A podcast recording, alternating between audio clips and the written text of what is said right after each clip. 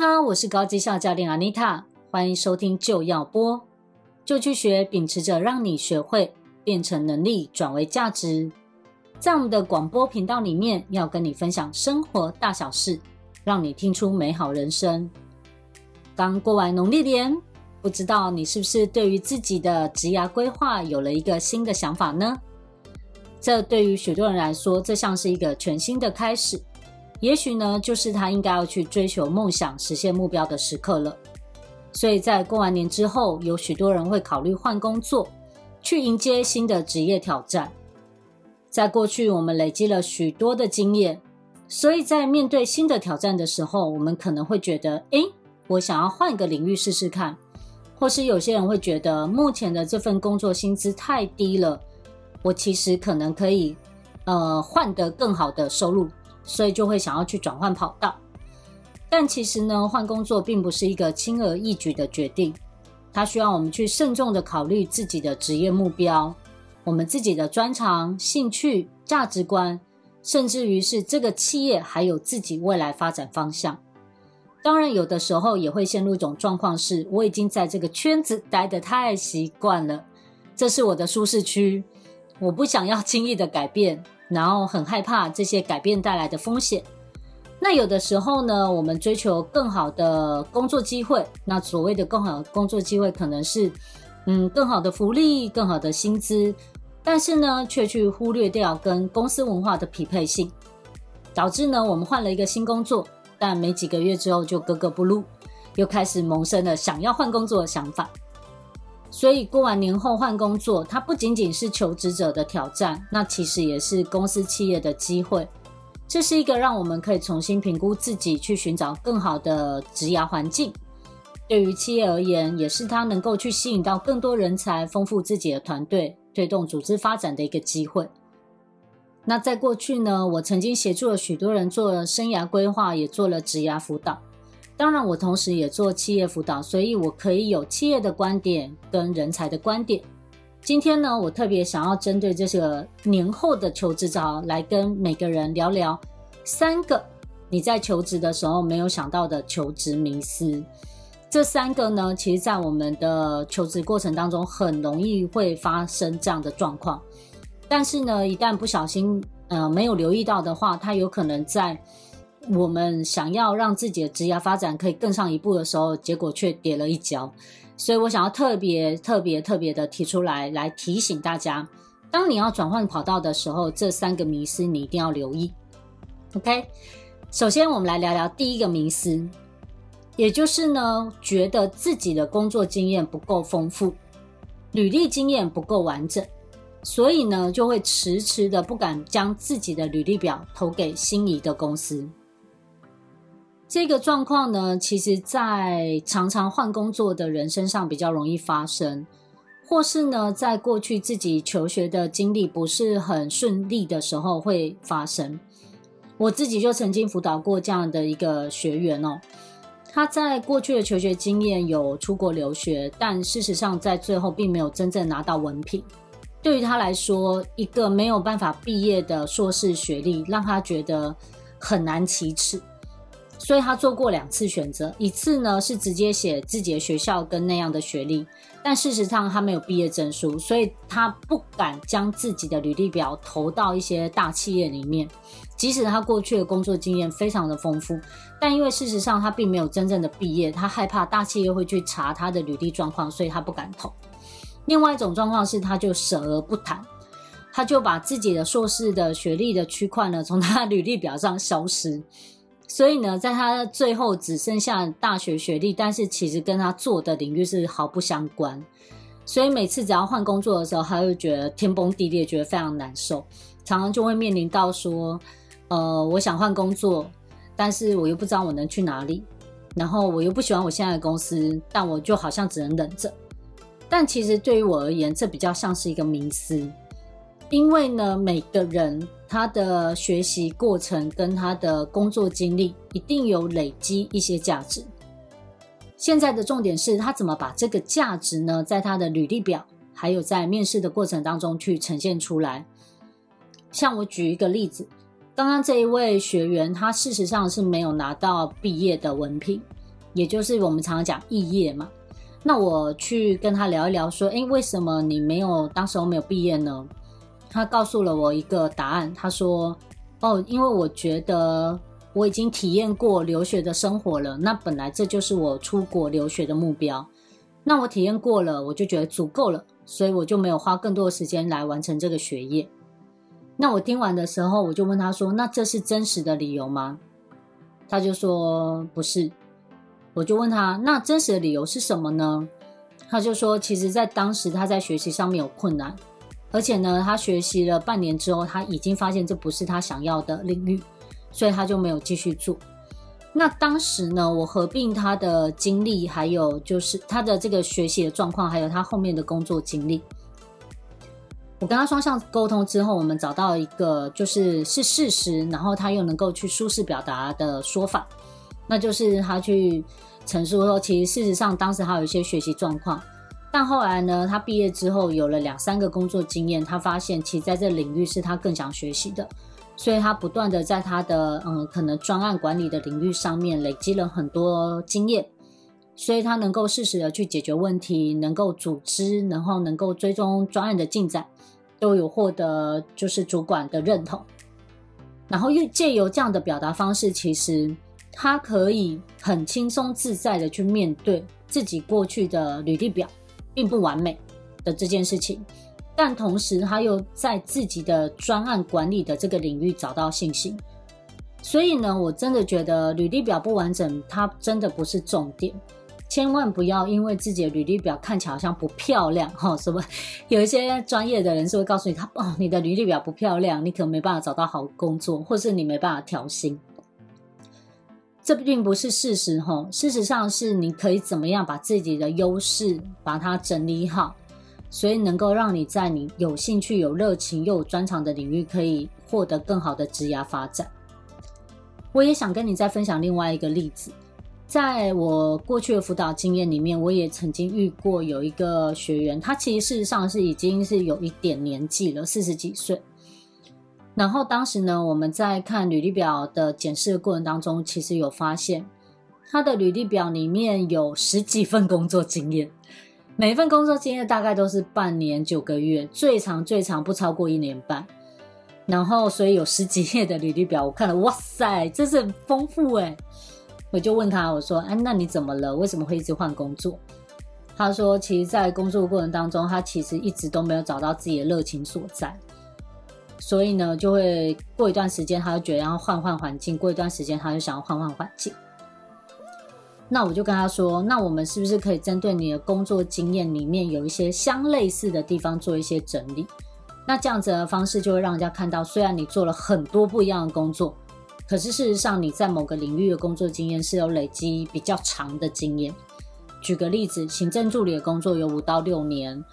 然后专业的呃专业的研究员的工作经历有三到四年，所以你有做过很多呃文章整理啦，或是研究报告整理的工作经验，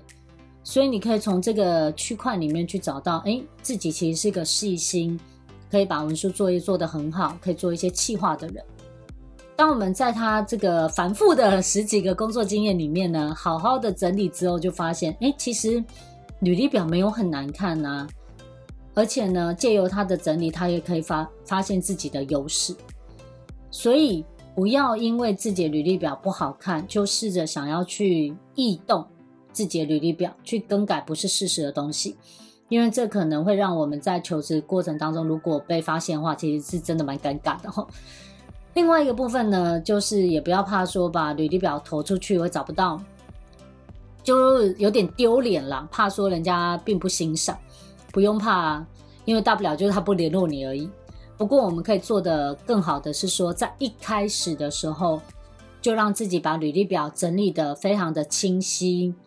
容易了解，并且把自己的强项可以呃如数珍宝一样的条列出来。那这些呢，其实在我的一个线上课程叫《成功求职的十三堂课》这堂课程里面，其实是有跟大家分享一些这样的技巧。因为或许不是每个人都会想要找一个专业的职涯顾问来做辅导，他可能只需要一些建议，他就突然发现他可以怎么样帮助自己去理清自己的职涯目标。所以如果你也是正在转职想要找工作的人，我蛮建议你可以上上这堂课。那另外一个呢，我也想要呃特别提醒的，就是关于一样不不不完整履历表的这个区块，我们也不要去牵强的方式去解释。我举一个我曾经见过的履历表经历。那这经历比较特别，它是我在辅导企业的过程当中，协助我的企业老板去呃去了解那他的求才，就是他在他想要找一个业务经理啦，然后这个业务经理的众多的履历表当中，我协助他去理清谁会是适合他们企业文化的一个员工，潜在员工这样子。在过程当中呢，我们就我有印象非常深刻，我有看到有一份履历表是这样。就是这位呃应征的呃，我们讲人才好了。这位应征人才，他其实已经有大概将近二十年的业务发展经验，所以他的职称一直都是业务经理、业务经理、业务经理、业务副理，大概就是在这个区块上下异动这样子。然后每个工作都五六年。那在他的自传陈述里面，他表现出来是自己非常的积极，非常的创新。那对于我来说，我在协助我的雇主看这份履历表的时候，我其实就发现了一个端倪：一个积极的人，他其实不会在同一份工作或同一份领域一而再、再而三的没有变化。你可以了解我意思吗？像我就是一个积极的人，我就没有办法忍受我的环境是一直处于不变的状况。好，我自己个性来说，我不是说好坏，所以以我的个性来说，我是一个积极人，我就不太能够忍受一成不变。那对于这份履历表来说，他一直强调他在自传里面一直强调自己很积极，可是事实上他的工作经验里面，你看到几乎是相类似的工作内容，而且呢，他的职位也没有太大的异动，所以换句话说，他其实一直在做着相类似的事，而且一直没有太多的突破。所以对于我而言，我当时候就建议我的客户说：“诶，那你在面试的时候，你可以跟他聊一聊这个区块，去确认他是真的积极还是保守。那借由这样子，你就可以去呃筛选出适合你自己企业文化的人。因为呢，有的时候呢，我们会去设想有没有设想这个企业应该会想要什么样的人，然后我们就去怎么样表现自己，对吧？这就到了我第二个想要说的迷思二。这个迷思二呢，非常有趣，就是我们试着想要换一份更好的工作，然后会去预先设想，在这个行业或是这个职位，它应该理想状况是什么，然后我们就试着去演那样的人。像这个方式呢，有可能一开始可以找到你心仪的工作，但事实上这是经过自己刻意去虚拟出来的状态。而进入到一家企业里面，往往在接下来的三四个月就会开始发生问题，因为我们试着表现出来理想的样子，可是呢，却不是自己本来的样子，就很有可能会遇到企业文化不符合的状况。我举个例子，在之前呢，我就遇过一个，我们叫他小李好了。这个小李呢，他其实一直梦想自己要在知名的企业里面工作。因为这家企业有非常好的声誉，而且呢，它又是一个知名的大企业。那当这个小李他收到这家公司面试邀请的时候，他就很努力的去准备他的面试。在过程当中呢，他也会试图表现出这个样子。因为在当时他应征的是一个业务经理的工作，他就会试着去强调自己很积极，然后适应力很强，然后也很能够做到团队合作。所以尽可能的去觉得面试官他可能想要什么样的人，然后就去表现出那样的人。更更进一步的哈，就是我们在找工作是不是不是都会做一些试性测验吗？他就在试性测验里面去试着回答想象出来的样子。譬如说我喜欢跟别人合作，我喜欢带领团队，我喜欢一起团队达成目标。他以这个人设的方式去回答问题。最后，他真的成功的就应征过了，通过面试获得这份工作，他也加入这家公司。结果很快的，他就发现自己并不适应这个企业文化。在这个企业文化里面呢，他们的确强调团队合作，所以在这个企业里面，他们排除比较不不欢迎个人主义，比较不欢迎一个人独强。但其实事实上，小李一直以来是 top sales，他习惯单兵作战，他习惯自己一个人搞定一切。他在团队合作的时候，他就常常会发现一个问题，就是他试着把所有事情做完了，但是他忽略要去通知其他人。那其他人跟他合作起来就非常非常的头痛，就会觉得你为什么没有告诉我？啊，这不是我该做的事吗？或者是哎，为什么又重工了？为什么我做了你又做了？或甚至于小李会有一个习惯，他一旦发现这个客户是潜在名单的时候，他会自己收在口袋，没有跟别人说。所以他也不会去配合的，呃，将这项这些相关的资料输到公司的客户管理系统。这些点点滴滴的行动呢，最后就造成他在团队里面，别人给他都是负评，别人会觉得他很自私，别人会觉得他很难搞，别人会觉得说他很不沟通。那随随着时间越来越长，这个小雨就开始感觉到很焦虑，他就会发现说，哎，怎么好像自己不是很受欢迎？然后觉得怎么好像以他的角度来说，就是他可以冲的时候，却对却被那个团队羁绊住了。为什么一定要开会他才能够行动？为什么他不能就冲出去去谈这样子？所以到最后呢，过了三四个月，他发现他真的就是不快乐，而且也没有做得很好，也还常常会被业务主管抓去面谈，说：“哎，为什么你没有好好带你的团队成员？”等等。所以最后，小李还是离开了这个所谓的知名企业。所以这个例子告诉我们，吼，真的我们在找工作的时候，应该要关注自己。首先要关注的是自己是什么样的人，你要找到自己的特质，并且要去找到合适的企业文化，所以不会导致你费尽心思找到一份工作，最后不适任离开了。结果自己的履历表上面又再一次的累积一个短短短短的工作经验，你知道吗？三个月又三个月又三个月，最后呢就会回到我们的迷思一：我的履历表不完整、不好看，所以呢我也不知道怎么样找下份工作。所以千万不要哦，千万不要因为这家企业需要什么，我们就去假装自己像是那个样子，因为呢这不会是长久之计。OK，就算真的。应征上了进去不适合自己，还是不快乐。OK，再来呢，我要谈谈迷失三，最后一个迷失了。这也是哈转职潮里面你最容易听到的。人们常常会说：“哦，我在这个产业待烦了，所以我想要换一个产业试试看。”或是他会跟你说：“哦，我在这家公司待太久了，我想要换个职位试试看。”总而言之，这个迷失就是只是因为厌烦了。然后就想要换，去换试试看，但却没有真正的去思考好自己未来想要做的方向，就毅然决然的觉得我就是要换，有没有？这个齁，好像是去解决自己烦躁的一个方法，或是让自己转换心情的方法。但有时候，这样的转换可能带来是更多问题。像我举一个例子。之前我有认识一个学员，我们也给他一个代称好了，他叫小明。他在广告公司已经待很久了，但是他渐渐就觉得失去兴趣，而且有的时候做广告就是会跟客户的想法不一致，他就会觉得说哦。广告就是我觉得好，但客户总是可以挑出毛病，有没有？我们在脸书上又不是 有一个那个设计 logo，你跟我说要要更简洁，然后又最后又跟我说这个 logo 太简单了，你还收我这么多钱，有没有？就有很多自己个人的主观想法，所以小明呢就在这家广告公司待久了，他觉得很烦，他想换一个产业，然后他很粗略的给自己呃做了一些功课。他觉得我应该要去新创公司，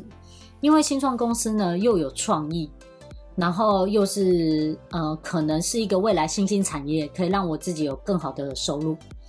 然后觉得科技产业可能很有活力，所以他就去试试看。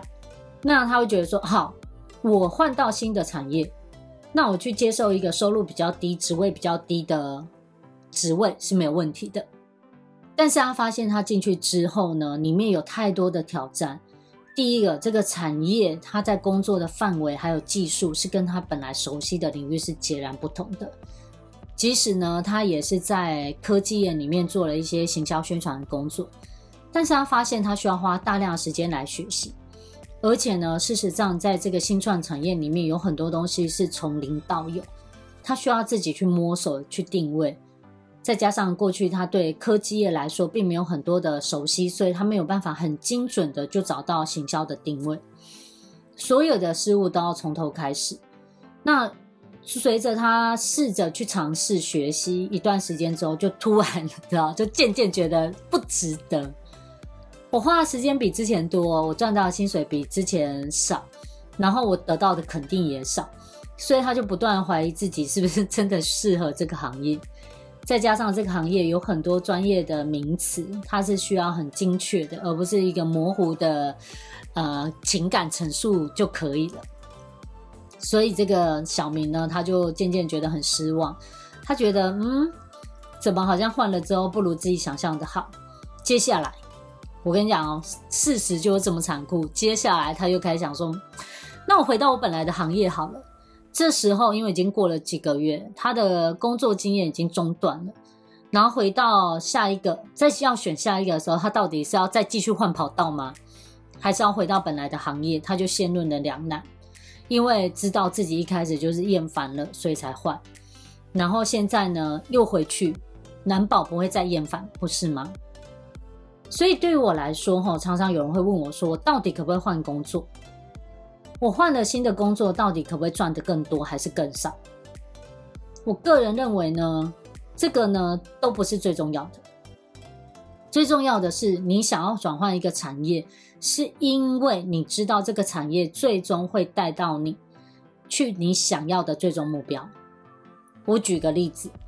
如果我现在是一个内勤人员，那我现在觉得厌烦了工作，呃，一成不变。但我已经想好了，我知道我未来希望有挑战性，而且我很确定，我就是希望我的薪资是可以由我自己创造的。所以我去转换一个行业，我走入到业务相关的工作，不管是哪个行业，我会知道我的这一份转换尝试对我来说是加分的，它会累积的。而且我再到下下一份工作的时候，我一样还是会用到这样的经历，这样的转换，我觉得是完全没有问题的。但是只是因为一时兴起，然后现在有个工作机会摆在眼前，或是我有个亲朋好友告诉我我要创业了，邀请我跟他一起去咖啡厅工作。这种一时兴起听起来不错，但却没有思考到下下一步的转换，我通常是不建议的，因为很有可能一个尝试之后，给自己带来的并没有累积的效果，它可能就只是一个很单纯的尝试。那这样子对于这个转换来说，我觉得意义不大。它可以转换了心情，但你知道吗？过了一段时间之后，你要再换下一个工作的时候，就是另外一个考验了。它就会让你发现，诶，你过去的这几个月尝试，真的只是转换心情，但其实没有什么实质上的帮助。好，那以上这些观点比较像是，我觉得对于一个很很在乎自己职业发展的人，我给他的建议。因为一个好的职业发展，它从来不是一个随随时兴起的一个做法，它必须是一个深思熟虑的经营。有的时候会有一些意外，但基本上不要太离我们的目标太远。那么这样的转换跑道，其实对自己就不会造成太多的负面影响。但我自己呢，因为有协助很多人去做了职业发展，我也看过很多人在转换跑道的时候遇到各式各样状况。可能有家庭的问题啦，可能有个人当时候的健康状况啦，可能当时候的时空背景，家庭需要帮忙，朋友需要协助，所以就做了转换跑道，但却没有很多的深思熟虑而做的规划，